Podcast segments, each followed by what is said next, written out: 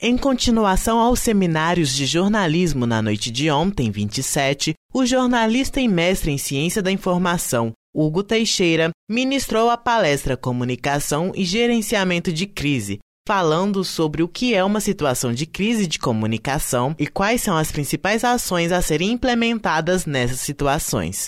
Ouça na íntegra. Pessoal, vamos lá? Voltando aqui.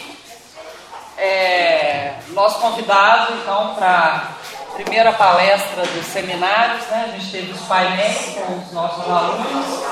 E agora a nossa primeira palestra é um grande amigo meu, que eu conheço há, há muitos anos, não vou falar quantos, porque melhor, né? Sim, ela era criancinha. E Hugo é um jornalista, eu nem vou ler o currículo dele aqui, porque tem duas linhas só e eu acho que não está fazendo jus. Mas ele é um jornalista com ampla experiência, já passou por vários veículos, por várias assessorias, ele é professor da FUMEC, tem mestrado na UFMG em Ciência da Informação. Hugo é, criou uma pós-graduação agora de gerenciamento de crise na Universidade FUMEC. E é uma pessoa que né, agradeço muito ter aceitado o nosso convite, espero que volte mais vezes. E é uma pessoa que eu tenho certeza que tem muito a dizer, muito a enriquecer, sobretudo nesse tema que ele vai falar hoje, que é gestão de crise. Eu acho que crises, né, gerenciamento de crise, você já fez várias, né, Nossa Senhora, muitas. Então é isso. O tá Teixeira. Obrigado.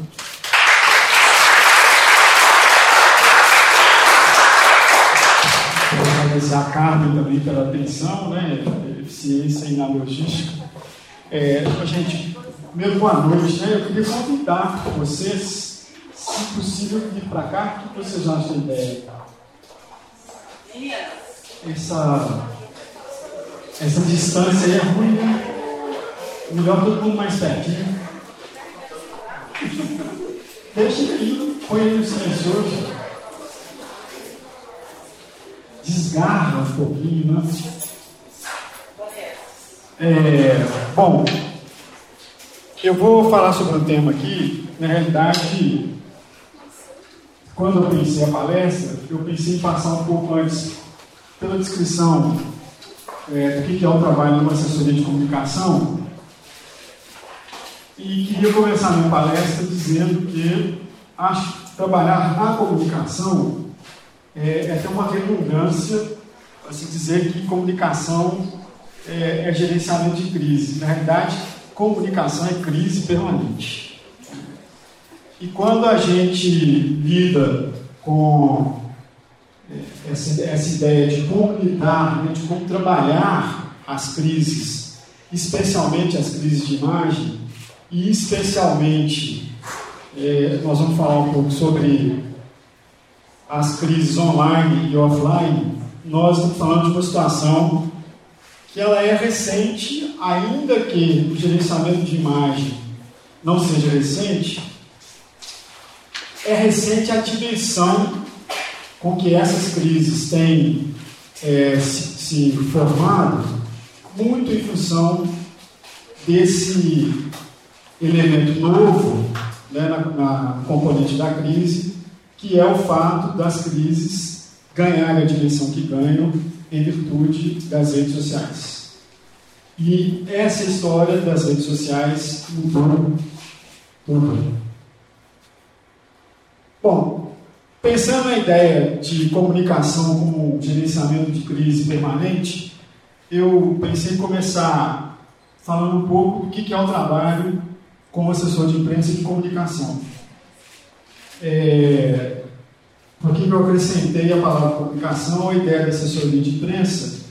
Porque na descrição que eu vou fazer aqui, nós estamos lidando, do ponto de vista da assessoria, com o que é tratar a imprensa, mas, neste caso, nós vamos lidar também com algumas coisas que vão além do relacionamento com a imprensa. E aí, neste caso, a assessoria passa a ser uma assessoria de comunicação. Então, Pensando assim, algumas coisas básicas aqui, né, do trabalho na assessoria de comunicação, é, eu listei algumas tarefas e funções que eu acho que são as mais importantes e vamos tentar escrevê-las um pouco. Está dando para ler aí o tá? slide? Bom, elaboração do plano estratégico de comunicação com a imprensa por metas, por área de conhecimento. É, hoje em dia, mais do que nunca, a comunicação ela é compreendida e aceita como uma ferramenta é, corporativa de caráter estratégico. O que, que significa isso? A comunicação é fundamental para você é, planejar e perseguir o alcance de metas é, gerais, né, do ponto de vista da instituição, ou da empresa, ou do assessorado para que você trabalha, e, portanto, é, a elaboração dos planos estratégicos que as empresas e instituições hoje elaboram, né, com metas de curto, de médio e de longo prazo, a comunicação é uma ferramenta importante como componente do, do, planejamento geral e ela é também uma ferramenta importante para a consecução do plano estratégico. Então, ela é, assim como outras áreas, né, acho que isso não é uma exclusividade da comunicação, né, há áreas corporativas que têm essa dupla função, né, elas ao mesmo tempo em que fazem parte de um plano mais geral, elas são ferramentas para que este plano seja colocado em ação. E a ideia de trabalhar com essa, com essa ideia de metas né, é uma. Não diria que é uma novidade, né, porque se for pensar do ponto de vista do planejamento das instituições e das corporações, a ideia de trabalhar com metas não é nova, mas eu diria que é um, um aspecto novo na incorporação do planejamento da comunicação como parte do planejamento estratégico e como ferramenta para o alcance desse planejamento, a ideia da comunicação também ter metas a serem alcançadas nesse planejamento. Né? Mas como que comunicação pode ter meta? Né? Que tipo de meta pode ter a comunicação? Pode ter várias metas. Né? Pode ter meta do ponto de vista das medições que são possíveis por monitoramento da informação, por exemplo, quando você, ao monitorar a informação sobre essa instituição ou sobre essa corporação, você consegue visualizar um noticiário ou uma circulação de informação em torno dessa instituição ou dessa corporação com mais aspectos positivos do que aspectos negativos. Isso pode ser uma meta. Né? Pensar na ideia de construir uma informação sobre né, quem você assessora, seja pessoa física ou seja pessoa jurídica, e que uma das suas metas seja a ideia de que a informação que circula em torno dessa instituição ou dessa corporação tenha um noticiário, né, ou essa informação que circula, com aspectos mais positivos que aspectos negativos. Isso pode ser uma meta. Né? Então, a comunicação, ela é hoje, pensando desse ponto de vista, essa parte do, né, desse global e desse esse planejamento estratégico como um todo, e ela é ferramenta importante é, para que esse é, planejamento seja alcançado. Eu já participei em algumas é, empresas de alguns momentos muito interessantes, como por exemplo, você fazer pesquisa de clima organizacional. Vocês já ouviram falar disso? Já. Tem uns dois que balançaram a cabeça aí. Clima organizacional é aquela história que você se vira para dentro da empresa, até para planejar, especialmente comunicação interna, e você faz pesquisas é, tentando auscultar né, o que, que circula de informação para dentro da empresa, sobre a empresa, sobre o clima né, que, que predomina dentro da empresa e sobre as relações entre empresa e funcionários, entre funcionários e empresa, entre funcionários e funcionários. A comunicação é uma ferramenta extremamente importante para esses momentos de pesquisa, para esses momentos de você, como, como se fosse um estetoscópio, né? se colocar o estetoscópio ali no peito da instituição ou da corporação e você escutar o que, que a instituição ou a corporação está dizendo por meio das pessoas que compõem essa instituição. E aí, nesse caso, por exemplo, na efetivação dessas pesquisas, a comunicação é fundamental para que isso seja feito, ou pelas ferramentas que ela vai criar, as pessoas terem acesso né, às pesquisas de comunicação interna, ou seja, pela divulgação desses resultados. Né? Lembrando que, conforme eu disse aqui no início, comunicação é crise permanente. Né? Só um pequeno parênteses aqui. Lembrando de pesquisa de clima organizacional, quando você vai tentar entender né, qual a relação das pessoas com a empresa, da empresa com as pessoas, das pessoas com as pessoas, ao iniciar um processo desse, você inicia e termina. Porque se você iniciar um processo desse e você não der a resposta em relação àquilo que foi apurado, e dizer às pessoas, olha, se conseguiu descobrir foi isso, foi isso, foi isso, ao você sonegar uma informação, fruto dessa pesquisa, o que, que as pessoas vão pensar? Tem algo que precisa ser escondido. E aí, a comunicação tem que ser aquela área que vai dizer para quem dirige essa instituição e essa empresa que, ao se iniciar um processo como esse, ótimo, inicie-se. Mas se iniciou, não para. Né? Então, a comunicação tem esse olhar é, na ideia de comunicação ser crise permanente, um pouco da prevenção, nós vamos falar um pouco aqui sobre o papel preventivo que a, comunicação tem, é, do ponto de vista de é, evitar que a crise aconteça. Mas mesmo nessa perspectiva da comunicação funcionar como uma ferramenta que previne, ela já está gerenciando crise na medida que gerencia a prevenção e tenta evitar que a crise aconteça. Né? é, elaboração de planos de relacionamento com a imprensa. Aí tudo bem, né? Está localizado na, na ideia da assessoria de imprensa, né? E é, esses planos de relacionamento com a imprensa são muito interessantes, né? Não sei se a Vivi lembra, é, até uns dois ou três anos atrás, antes da nossa é, atual crise econômica, da mais recente crise econômica, a Globo tinha uma festa, uma festa com a fonte, não sei se você lembra disso. É, eu me lembro bem, fui várias vezes durante vários anos. É, com o enxugamento das redações, né, as redações hoje em dia estão muito mais reduzidas do que elas já foram um dia. Né?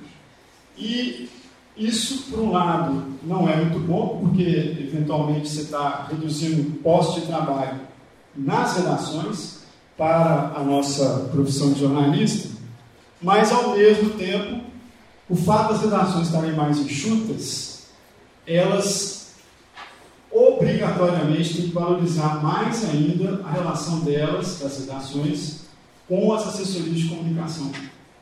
Por quê?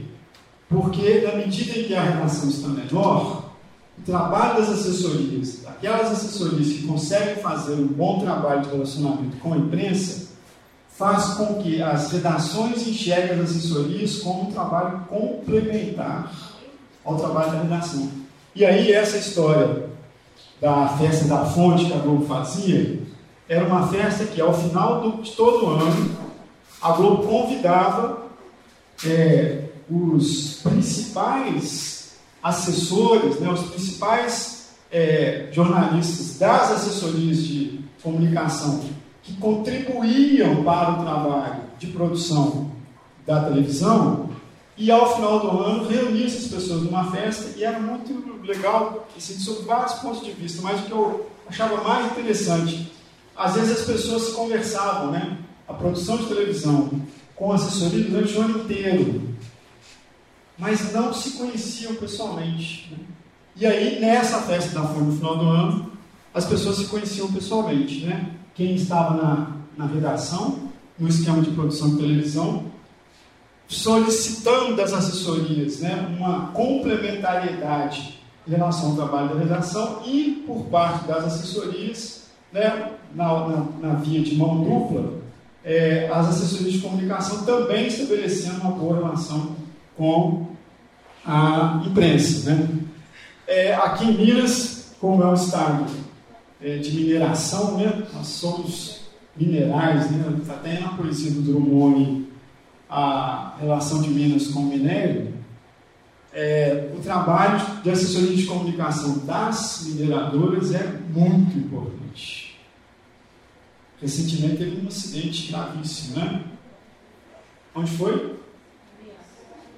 Que é uma área, que é uma empresa da área de mineração. Né? Ontem, em Congonhas, na barragem lá da usina Casa de Pedra, da CSN, foi feito um treinamento para a população para a eventualidade de um acidente como o de Mariano. Vocês viram isso? Quem viu? Você viu. Pois é. O que, que a empresa estava fazendo ali? A empresa estava mobilizando a comunidade na eventualidade de um acidente. Ela montou o plano lá de contingenciamento, né, acionou o plano como se fosse de fato um exercício o mais próximo possível da realidade e fez lá o treinamento para a eventualidade de um rompimento da barragem Casa de Pedra lá da mineradora. É, os dados lá são impressionantes. Se acontecer um acidente lá, vai ter muito mais gente atingida do que teve em Mariana. São cerca de 1.500 pessoas, 350 casas que estão imediatamente ajusantes da barragem e que na eventualidade do rompimento da barragem lá, o desastre vai ser grande também. E aí, me lembrando dessa história, da importância que tem as assessorias de comunicação na área da mineração aqui em Minas, eu me lembro, não vou dizer o nome, de uma empresa de mineração que lida com é, metais raríssimos, não é aqui em Belo Horizonte, é no interior, ela tinha uma única ação de relacionamento com a imprensa durante o ano inteiro. Uma única. Chegava no final do ano, dava um jantar para os jornalistas, né? o presidente da empresa vinha, se apresentava, é, as pessoas conversavam com ele, ele trocava algumas palavras com todo mundo. E era isso, basicamente, que a empresa fazia é, do ponto de vista do relacionamento com a imprensa. Óbvio, ela tinha lá seus programas de relacionamento com a comunidade onde ela está inserida, é no interior do Estado. Tinha outros programas de relacionamento com a imprensa regional, lá na região onde ela está. Mas aqui em Belo Horizonte era isso. Final de ano, um jantarzinho, bom restaurante, chamando alguns jornalistas que a assessoria indicava, e era este o programa de relacionamento dessa lideradora com a imprensa. Por quê? Porque, na realidade, ela achava que isso passava, do ponto de vista do planejamento, do que seria um programa de relacionamento com a imprensa, era isso que ela achava que tinha que fazer. E pronto, acabou. Né? Era, ela achava suficiente. É uma coisa importante aqui do ponto de vista da assessoria é a geração e administração de demandas espontâneas da mídia, né? Demanda espontânea da mídia parece um nome enorme, né? Que, que é o oposto de demanda espontânea da mídia, gente?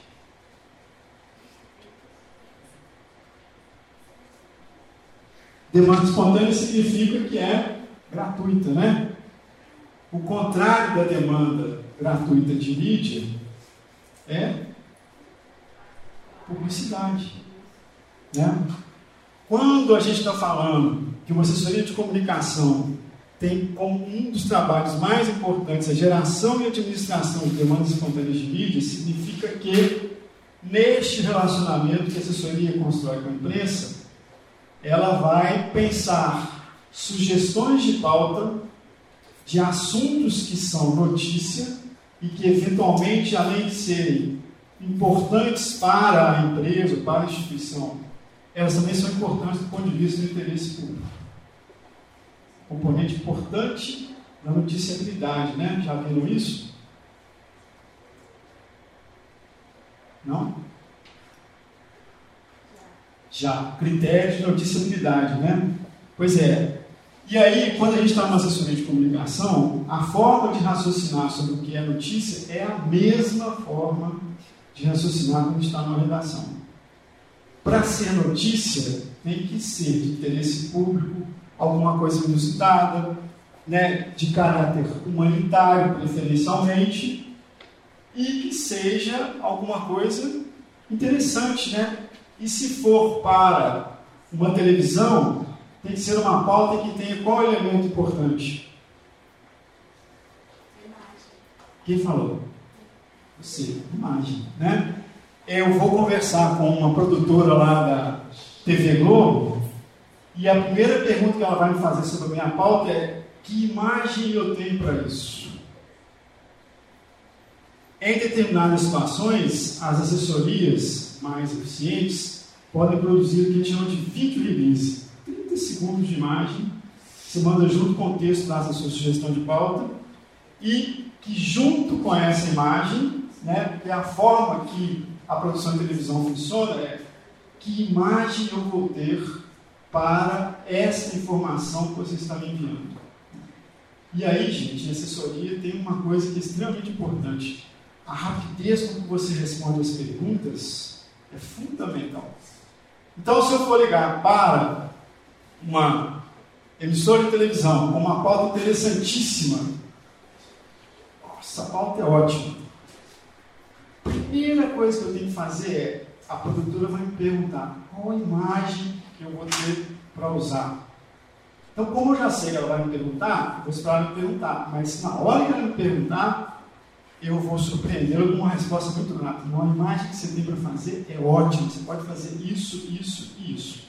Inclusive, você pode ter certeza que são tantas imagens vai poder editar com um certo critério, vai ficar uma matéria boa e você vai emplacar essa matéria no principal noticiário, né? Ou no MG1, ou no MG2, nos blocos mais importantes, né? talvez até no Bom Dia Minas, no primeiro bloco, que ainda é o bloco regional, ou né, vamos tentar fazer isso, dependendo da importância da pauta, nos noticiários nacionais. Né?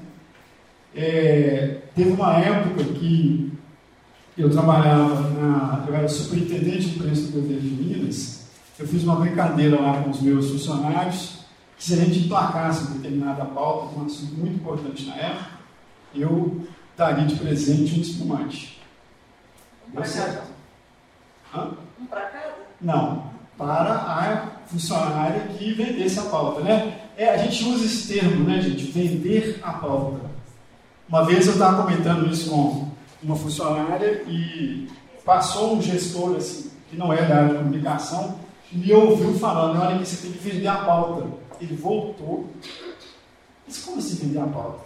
Que esse negócio de vender pauta? Não, vender a pauta. Mas quanto que vai custar? é uma terminologia que não é a ideia de você ter dinheiro envolvido, né? Mas vender a pauta é você ter uma argumentação boa o suficiente para a produtora ou o produtor lá da redação entender que aquilo que você está oferecendo para ela é muitíssimo. Né? Essa é a ideia da venda da pauta. Ô, gente, na assessoria de comunicação, um bom vendedor de pauta é uma função nobre, importantíssima, é, desse ponto de vista de gerar demanda espontânea, né? aquele espaço que você consegue na mídia ao custo zero. Né? Bom, uma outra coisa que também tem muito a ver com a ideia de crise permanente da comunicação é a identificação e treinamento de porta-vozes. Já ouviram falar disso, gente? Alguém já ouviu falar? É, em inglês a palavra é speaker, ou em espanhol a palavra é voceiro, el, el dueño de la voz. E o porta-voz é a história daquela pessoa que no dia a dia, ela com uma certa tranquilidade, vai ser a cara né, dessa instituição, dessa empresa. Mas, no momento da crise, ela vai ser a cara da crise. E tanto numa situação do dia a dia quanto na situação de crise, gente, identificar e treinar um porta-voz é, eu sempre digo o seguinte, coitado do porta-voz. Por quê? Primeiro porque administrando o dia a dia, ainda que não seja numa situação de crise aguda, né, vamos dizer assim, na crise do dia a dia, você transformar alguém num porta-voz, você está dando exposição para essa pessoa. É, em geral, dependendo do grau de importância da instituição da empresa, essa pessoa passa a ser uma pessoa pública, sai na rua, as pessoas reconhecem, os vizinhos reconhecem o elevador, né? os filhos na escola, né? o, pai ou a mãe vão levar lá os filhos na escola, os coleguinhas dos, filhos vão lá ver, ah, seu pai estava lá, né? vi seu pai na televisão, vi sua mãe na televisão. Identificar e treinar o porta-voz é retirar a pessoa do anonimato.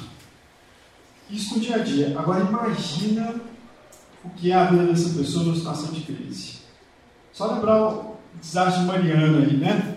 É, foram trocados, o presidente da empresa mineradora foi trocado. Ele tinha um determinado porta-voz até um determinado momento da crise. Em seguida, este presidente foi trocado. E como era uma situação de crise aguda, o novo presidente que entrou, ele já entrou com a função de porta-voz. Imagina que vida tranquila que a pessoa passa a ter. E administra uma outra coisa ainda, gente. Esse grau de exposição leva a que as pessoas do seu entorno passem a ver a pessoa com desconfiança. Nossa, mas esse cara não para de ser na televisão. É um pouco aquela incompreensão que tem em relação ao trabalho da assessoria de comunicação. Né? Tem gente que entra na assessoria e fala como aquele povo lá passa o dia inteiro vendo televisão, no YouTube, nas redes sociais, vendo site ou lendo jornal. É isso que esse povo faz o dia inteiro. É isso mesmo. Né? É da nossa profissão acompanhar isso. Ler jornal, ficar no YouTube, ficar nas redes sociais, né? ficar acompanhando a informação como um todo. E é um pouco a compreensão que acontece também em relação aos porta-vozes, porque o porta-voz ele sai da vida comum e passa para essa vida, entre aspas, de celebridade. Né? E isso nem sempre é muito fácil. É, rapidamente aqui, só para a gente chegar no ponto que eu quero chegar, que é a ideia do gerenciamento de crise online e offline. É, quanto tempo eu tenho? Estou falando e tem que existir. Então, já, já estourei o tempo. Né? São 9h43. É, eu vou rapidinho aqui acabar então. Bom, Outras coisas importantes, né? Assim, elaboração de materiais de comunicação para a imprensa é, e demais parceiros né, interessados. Análise de reportagem de imprensa e movimentação do mercado. Isso é muito importante. Coordenação de projetos na área de comunicação. Produção de monitoramentos especiais de notícias. E o ponto é, mais importante, que é, vamos dizer assim, um assunto principal aqui da nossa conversa de hoje, é a ideia do gerenciamento de crise. Né? Eu dividi isso em duas, em, em duas, vamos dizer assim, etapas. Né? É, as etapas é, que antecedem a crise, na realidade, é um pouco o que eu estava falando, né? comunicação e gerenciamento de crise permanente. Então, parte dessas coisas aqui são coisas que se faz todos os dias, não é só período de crise. Né? Algumas coisas são de exclusividade do momento de crise. Né? Ações de prevenção. Né? Isso que a CSN lá de Congonhas fez ontem né, e virou pauta, todo mundo cobriu. Né? A empresa pôs porta-voz, a prefeitura pôs porta-voz, quem viu o noticiário é, hoje de manhã, já, já tinha noticiário sobre o treinamento lá ontem. Isso que a empresa fez ontem foi uma ação de prevenção. Em que sentido? No sentido de demonstrar para a comunidade que ela está antecipando-se a alguma possibilidade de problemas, né? E se o problema ocorrer, as pessoas já estão treinadas para ele.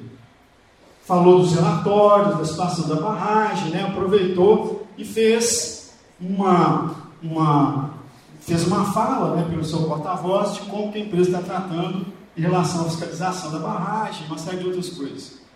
A ideia da importância do treinamento de porta-vozes e a escolha de quem vai montar, de quem vai fazer parte do comitê de crise. Sabe o que é um comitê de crise, gente?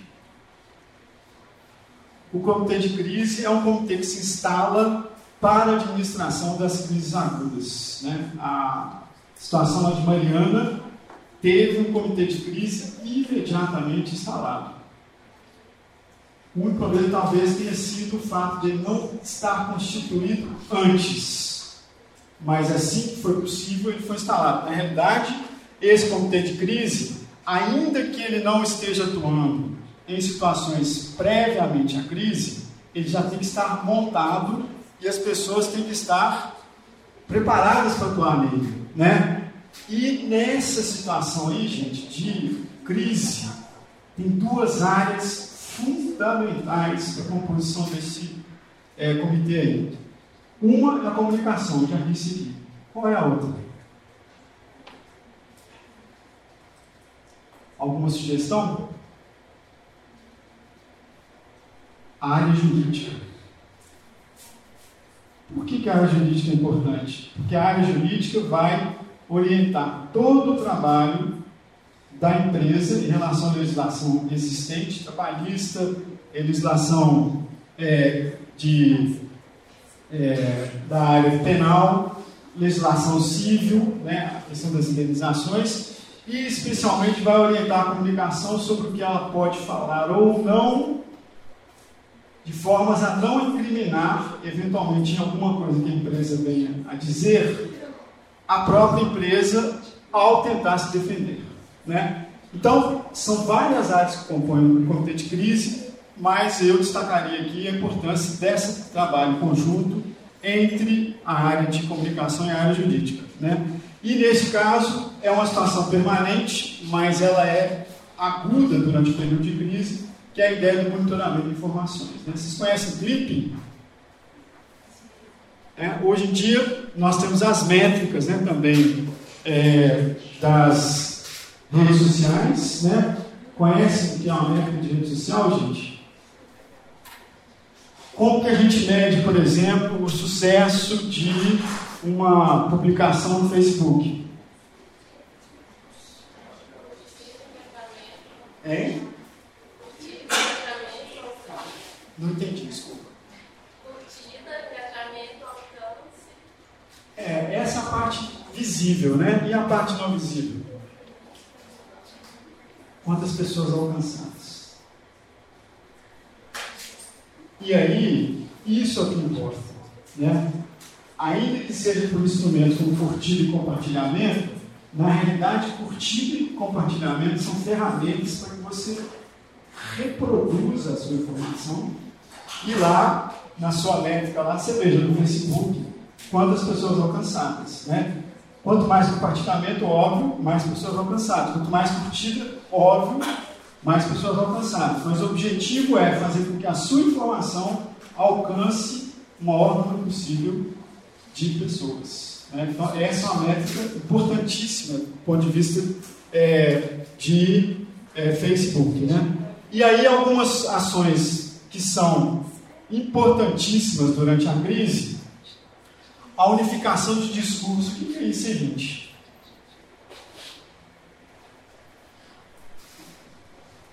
Vamos pensar assim, eu tenho lá um comitê de crise, uma área técnica, né, pensando, por exemplo, no caso da barragem lá de Mariana. A área técnica é a área responsável pela manutenção da barragem. Mas a barragem ruiu. E aí, essa área técnica vai falar o quê? É possível você estabelecer uma responsabilidade de quem foi o erro? É possível você aventar possibilidades sobre quais podem ser os elementos que constituíram o, a derrocada da barragem? É possível você falar sobre eles? É possível você falar sobre eles sem incriminar a empresa? É possível falar sobre eles? E aí, quando a gente fala em unificação de discurso, o camarada porta-voz da área técnica tem que falar a mesma coisa que o camarada porta-voz da área de relacionamento com a comunidade.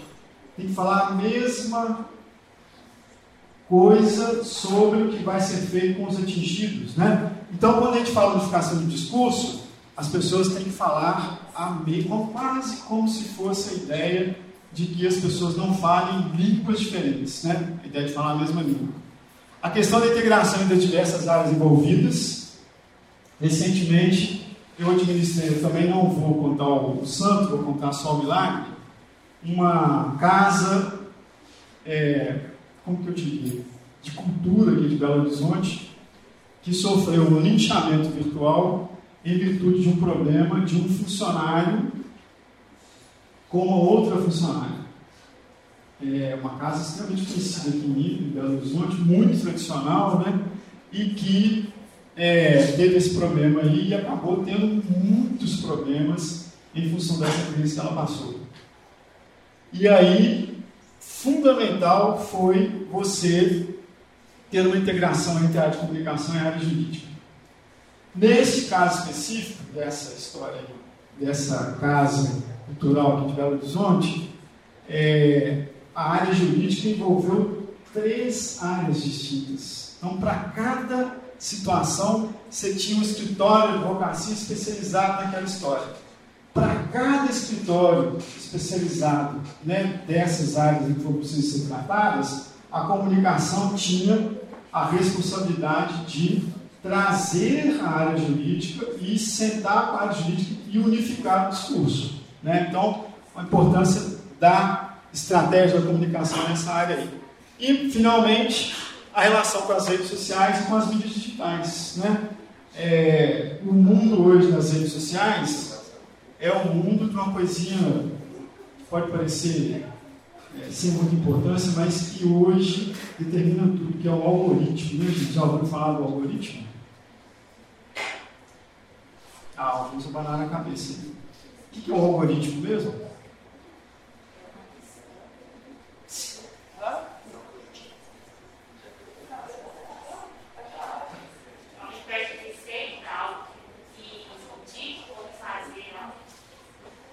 É, o algoritmo é, é, um pouco isso também, né? Mas vamos pensar o seguinte: eu é, abro lá o Facebook e costumo curtir algumas coisas específicas. Eu adoro aquelas histórias da, da Segunda Grande Guerra. Já viram? Tem uma página World War é. É, e aí, obviamente, a minha frequência com que eu frequento lá essa página me aproxima das pessoas que frequentam essa página também, né? Que por sua vez começam a aparecer na minha timeline assim, como pessoas que talvez eu conheça. Isso é espontâneo? Isso não é espontâneo, né? Isso é o algoritmo que produz esse relacionamento em função das coisas que eu frequento, curto, compartilho, né? Então, é, essa relação aí com as redes sociais e com as mídias digitais, gente, ela é extremamente importante porque ela não é espontânea. E o monitoramento delas é fundamental. Bom, acho que até já passei tanto que precisava de falar. E agora tu faz o quê? Vira. Muito obrigado, gente.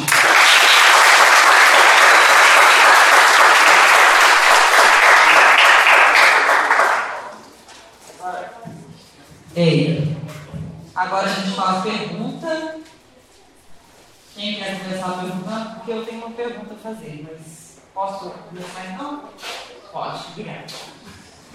É, Hugo, é, durante a sua palestra, acho que foi, foi rápido, porque eu acho que daria um curso, assim, que eu acho, né, é uma área que cada vez mais nós jornalistas né, teremos que nos haver que é essa questão de gerir crises que são cada vez mais frequentes no, no nosso mundo. É, mas enfim, você fala muito de. Né, senti que você falou muito de Mariana, agora no final você deu o exemplo de uma casa de cultura. É, mas o, que eu quero perguntar é o seguinte. É, nem toda empresa imagina que um dia vai passar por uma crise, ou que isso me pertence, ou que algum dia eu vou ter algum problema né, e que vai me demandar uma gestão de crise. Enfim, acho que as pessoas, a não ser as mineradoras, né, ou empresas talvez maiores, empresas aéreas, empresas aéreas que já, né, que já têm isso previsto, a crise avião já, é, avião cai plataforma afunda, né? É. barragem ruim, é, Jogador de futebol, às vezes vai para boate, né? É, sistema prisional tem rebelião, morre um menino no centro de internação provisória. Então, é crise das mais diversas Sim, mas o, o, que eu quero te perguntar é o seguinte: então, assim, temos essas, mas empresas que não atuam nesses setores que a gente já consegue ter uma clareza maior, por exemplo, uma casa de cultura, né? provavelmente ninguém vai pensar em sã consciência que você tem que montar uma estratégia para a crise. Aí eu te pergunto, as empresas hoje, independente do tamanho ou do, da área de atuação, você acha que esse filho me pertence? Se qualquer empresa deveria pensar nisso com mais seriedade? Acho. Aliás, tem certeza, independente do tamanho. Essa casa de cultura, por exemplo, se fosse pensar assim, bom, não precisaria ela ter uma preocupação com isso, porque né, assim, é, um, uma, é uma casa de cultura, é, né, não é nada gigantesco, não é uma empresa de 3 mil funcionários, é uma empresa de 60 funcionários. Né? É, mas, na realidade, quando eu falo da questão da comunicação como uma crise permanente, é, então, por exemplo, no caso específico dessa dessa casa de cultura. Ela não tinha, por exemplo, é, aquelas regras de uso do Facebook. Quando você cria um perfil no Facebook, por exemplo, é preciso que as pessoas que frequentam aquilo ali saibam que há algumas regras de uso. Não pode ofender, não pode promover é, ódio, não pode fazer ação sexista, não pode promover racismo, que são coisas que têm que ficar claras para as pessoas é, quando elas acessam isso, né? E aí, no caso, por exemplo, dessa empresa cultural, não tinha regra de uso no Facebook. Aí, num momento de crise, como não existia antes, que era uma coisa relativamente simples, né? De ter antes da crise uma regra de uso do Facebook. Uma coisa até quase que banal, né? Mas não tinha, tem que criar na hora da crise. É, aí a comunicação entra nessa história da aproximação entre as outras áreas, né? É, no caso dessa empresa aí, não tinha um manual de conduta dos funcionários. O funcionário entrava na empresa e não tinha nada que explicasse para ele, você não pode pôr a mão na bunda das pessoas, você não pode xingar ninguém, as pessoas não podem te xingar, as pessoas não podem te assediar, você não pode assediar ninguém. Não tinha isso. E aí, no meio de uma crise, você tem que criar. Você criar isso, tem que ter uma consultoria na área de relações humanas, né? uma, uma parceria com a advocacia trabalhista. Então, na realidade, esses dois exemplos que eu estou dando aqui são coisas que não dependem de uma situação de crise que você teve. Mas se você tiver, na hora da situação de crise já facilita. Né? Então, quando eu falo que comunicação, gerenciamento de crise permanente, é um pouco nesse sentido. Você tem que estar permanentemente pensando em fazer aquelas coisas que são do dia a dia, mas que ao serem bem feitas para atender o dia a dia, elas vão atender também uma situação de crise. Então, todas as empresas, todas as instituições, hoje em dia não existe mais essa ideia, isso não me pertence, não vai me atingir. Acabou. Pertence e vai te atingir. Perguntas? Boa noite. Boa noite. Teve nessa carreira é, alguma crise que a assessoria de imprensa que você trabalha não conseguiu gerenciar?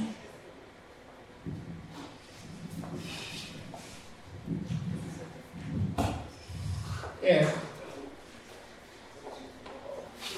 Eu queria dizer o seguinte: teve uma única vez na minha vida toda, na minha carreira, que eu não tive resposta.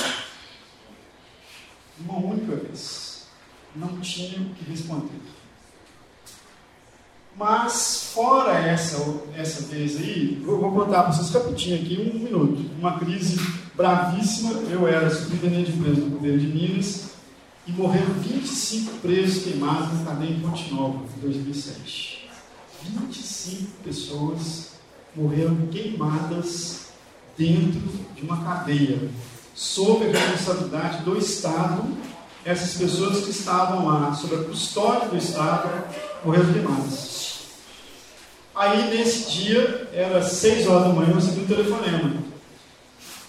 O secretário de Segurança Pública. Ô, você já está de pé? Não, não estou de pé, não. Então, levanta rápido e vai para o ponto da Pampulha, que já tem um helicóptero esperando. Mas para que o helicóptero está me esperando? Você tem que ir para Pontinova. O que aconteceu em Pontinova? Ah, morreram 25 pessoas queimadas essa madrugada. E você precisa de alguma coisa? Preciso, né? Preciso ir com alguém comigo, né? Eu, tá bom, o que você quer que vá com você? Aí eu quero que vá a minha RP lá da assessoria. Sua RP? É, minha RP. Então tá, liga para ela e, e, manda ela para o aeroporto. Então tá bom. Seis e meia, seis e quarenta eu já estava no aeroporto, o helicóptero decolando. Vamos embora. 40 minutos de voo até Ponte Nova. Eu cheguei lá em Ponte Nova em torno de 7 horas da manhã. Ah, o incêndio conseguiu ser controlado era umas 4 horas da manhã. Vocês imaginam o cheiro que estava nesse local. Tinha 300 presos na cadeia, morreram 25. E aí, o que foi feito? Põe todo mundo pelado no pátio. Deu 7, meia, 8 horas, já tinha lá, inclusive, é, Associated Press, Agência F, que são as grandes agências internacionais de notícias. O povo foi aglomerando. Deu 10 horas da manhã eu tinha toda a imprensa nacional na porta, duas mil pessoas amontoadas na porta. E até esse momento aí, a gente não tinha conseguido elaborar sequer o que, que ia ser divulgado. Se a gente ia divulgar uma lista de morto ou se a gente ia tentar localizar as famílias, para primeiro avisar as famílias, para as famílias ficarem sabendo pela imprensa que tinha algum parente morrido. E aí não tinha jeito de divulgar a lista de mortos, porque eles não sabiam quem eram as pessoas que estavam morrendo. E aí qual foi a solução? Alguém tem alguma ideia? Vamos anunciar vivo. Olha mesmo, que, que ideia boa. Então tá, como é que a gente vai para anunciar vivo? Vamos perguntar o nome das pessoas que estão aqui, né? E aí foi feito isso. Né? Então começou a se organizar quem estava lá, essas pessoas precisavam ser transferidas, aí foi se organizando listas de transferência, a cada grupo de presos que iam sendo transferidos, um capitão da polícia militar subia numa viatura que tinha megafone e lia o nome das pessoas. O próximo ônibus a sair sairá o fulano, fulano, fulano, fulano. Aí o que foi acontecendo? A imprensa foi ficando satisfeita de alguma maneira, fora o fato de eles terem outras fontes, né, que vão discutir outras coisas, mas aí eu não controlo, não tem jeito de controlar, e nem é o caso de controlar. E os familiares que estavam na porta foram se acalmando. No final, sobraram os familiares de quem tinha morrido. E aí que alguém entendeu por que eu tinha levado uma relações públicas. Em frente tinha uma escola estadual eu pedi a ela que fechasse a escola, mantivesse lá o serviço básico da escola. A gente conseguiu mobilizar de Belo Horizonte, Defensoria Pública, Instituto Médico Legal para fazer recolhimento de é, material genético, para fazer exame de DNA, porque tinha gente que não tinha como identificar por reconhecimento. E no final sobrou esse grupo lá, e aí já com os nomes de quem tinha morrido identificados, esses corpos foram transferidos para Belo Horizonte, a gente conseguiu fazer essa transferência sem muito tumulto. Eu pus gente na porta do IML né, para atender a imprensa lá no Instituto Médico Legal. E aí o grupo foi fechado, não teve aula, a escola estadual lá. E aí, já com os nomes dos mortos, uma pessoa muito corajosa subiu lá na porta, lá, a imprensa ainda acompanhando, e foi fulano, é, parente do fulano de tal, ah, aqui, entra. Parente do fulano de tal, entra. Entra, entra, entra, entra.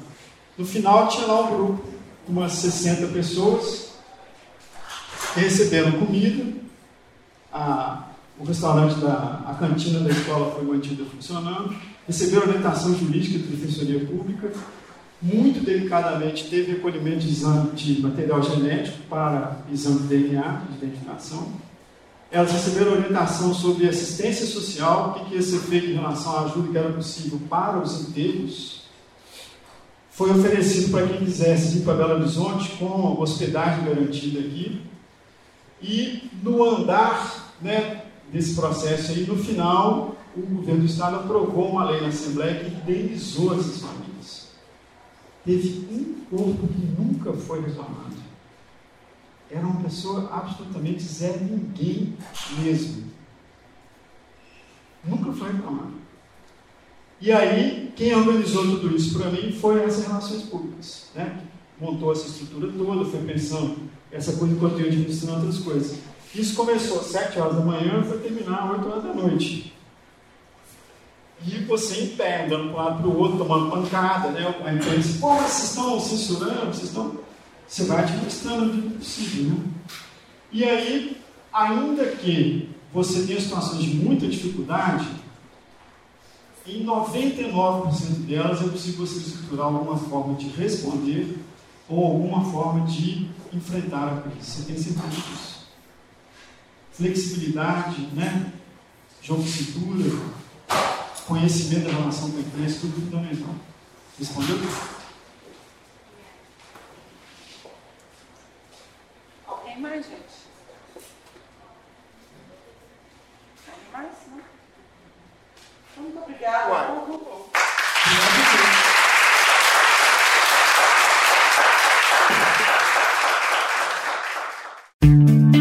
Essa foi uma produção do Lab SG para a Rádio Online PUC Minas.